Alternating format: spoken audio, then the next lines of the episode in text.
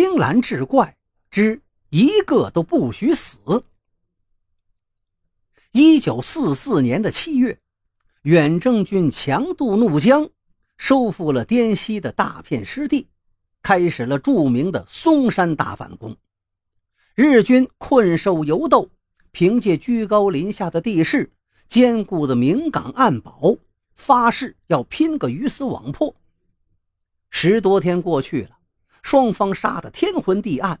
只见一队队伤员抬下来，一支支部队拉上去，战斗进行的异常惨烈。七月二十七日凌晨，坚守待命的幺幺六师三十六团二营一连接到了紧急命令，要求他们连尽快的抓紧时间吃饭，饭后迅速奔赴火线，投入最后的生死决战。随着命令一块送来的，还有一大批的慰劳食品：猪肉、粉条、蘑菇、竹笋、高粱面。这个连队是跟随大部队从东北一路后撤，一直退到大西南来的，官兵清一色都是东北人。这些具有东北风味的食物，无疑让他们一下子想起了万里之外的家乡。勾起了浓浓的思乡之情，同时炊事班可忙活开了。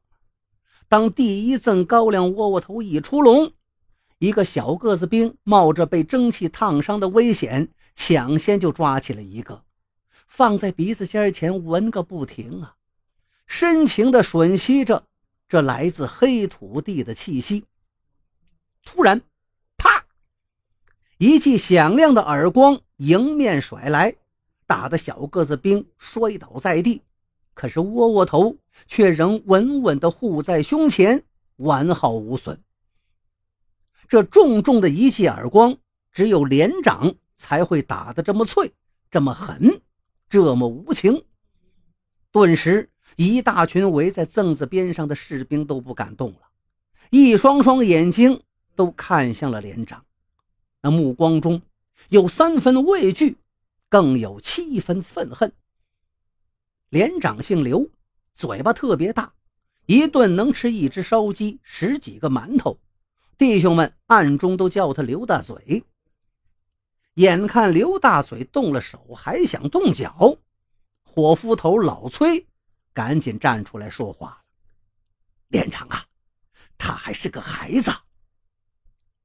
这个小个子兵。”是部队从东北溃退时收留的，当时他还是个一脸稚气的学生，饿得奄奄一息，正是老崔救活了他。刘大嘴还是狠狠地踢了小个子兵一脚，鹰一样的眼睛咄咄逼人，吃吃吃，就知道吃，他娘的还有没有王法？一个大个子兵见状，忍无可忍，挺身而出。像是挑衅似的，也抓起了一个窝窝头。弟兄们，马上就要去送命了，还怕个球啊！这生死决战肯定是他娘的有去无回，死定了！好几年没闻到高粱面的香味了，先吃饱了再说吧。死了也不能当饿死鬼。大个子兵的话说的是在情在理，士兵们一听。纷纷动手争抢起窝窝头来，都给我放回去！刘大嘴一声怒吼，拔出了手枪。众人一看是接连后退，只见他朝天空连放三枪，大喝一声：“全体集合！”集合完毕，大伙都为小个子兵捏了一把汗。明摆着呀，刘大嘴肯定要处置他。不料，刘大嘴没动手，却提出了一个让人深感意外的问题：“弟兄们，我想问问，你们谁想死？”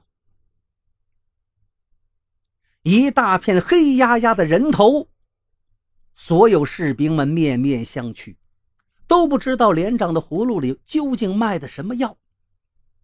没有人回答，刘大嘴只好自问自答了。我知道，你们谁也不想死，老子也不想死。我老刘家一家十几口人，全让小日本给杀了，就剩下老子一个了。老子要是也死了，我老刘家不就断子绝孙了吗？临战之前怎么说这些话呀？这不是动摇军心吗？大伙正在摸不着头脑，却又见刘大嘴掏出了一张预先开好的菜单，大嘴巴一张，扯亮嗓门，朗朗念了起来。菜单上除了高粱窝窝头外，全是地地道道的东北菜，什么凉拌拉皮儿、蘑菇炒肉、小葱拌豆腐、猪肉炖粉条、京酱肉段等等等等。士兵们并不饿，但仍是一个个竖直了耳朵，听得口水直流。